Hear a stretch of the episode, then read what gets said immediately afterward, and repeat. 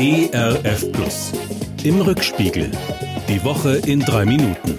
Mit Christoph Zehentner. Na, das ist ja vielleicht eine Woche. Für mich ist es die Woche der Mutigen. Die mutige Redakteurin einer staatlichen russischen Fernsehanstalt zuallererst, die sich mit einem selbstgemalten Antikriegsschild in die Hauptnachrichten mogelt. Kein Krieg ist darauf zu lesen und weiter Russen gegen den Krieg. Ich schlage meine Kollegin Marina Ovsjanikova für den Friedensnobelpreis vor. Was für ein mutiger Protest in einem Land, das friedliche Demonstranten zu Tausenden von der Straße weg verhaftet, nur weil sie gegen diesen Krieg protestieren. Ausgesprochen mutig auch die Ministerpräsidenten von Polen, Tschechien und Slowenien, die per Zug ins gerade heiß umkämpfte Kiew reisen. Eine beeindruckende Geste mit hohem persönlichem Risiko. Ich kann nur hoffen, dass solche und andere Proteste auch den Diktator in Moskau beeindrucken und dass er endlich Befehl gibt, die Waffen schweigen zu lassen. Ganz leichte erste Hoffnungsschimmer bzw. denkbare Kompromisslinien lassen sowohl Putin als auch der ukrainische Präsident Zelensky in den letzten Tagen erkennen. Hoffen und beten wir, dass sich da was wirklich zum Guten hin entwickelt, möglichst schnell. Besonders mutig sind für mich übrigens auch die inzwischen mehr als drei Millionen Frauen, Kinder, alten Menschen aus der Ukraine, die notgedrungen Zuflucht in den Nachbarländern suchen.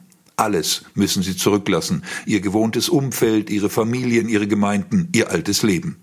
Ein paar von ihnen habe ich in dieser Woche persönlich kennengelernt und bin bewegt und beeindruckt.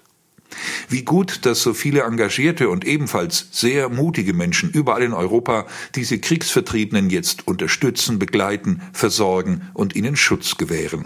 Manche von den Helferinnen und Helfern sicher mit dem Satz Jesu im Ohr, den Matthäus für uns notiert hat. Ich bin fremd gewesen, sagt Jesus, und ihr habt mich aufgenommen.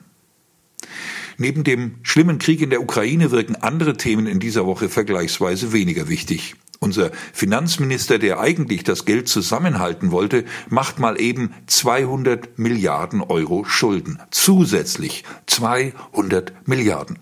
Wenn ich heute anfangen würde und in ganz normalem Tempo bis zu dieser Summe zählen wollte, wäre ich etwa 270 Jahre lang beschäftigt.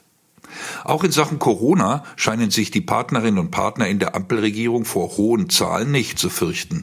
Immer mehr Menschen infizieren sich bei uns mit dem Virus. Die Bundesregierung aber lockert die Auflagen, spielt den Ball der Verantwortung den offensichtlich überforderten Ländern zu.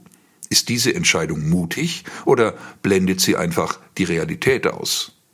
Ein Wochenende mit offenen Augen und mit zupackendem Mut dort, wo wir gefragt sind. Das wünsche ich Ihnen und mir. Ihr Christoph Zehentner. Im Rückspiegel. Auch in der Audiothek oder als Podcast auf erfplus.de. ERF Plus. Gutes im Radio.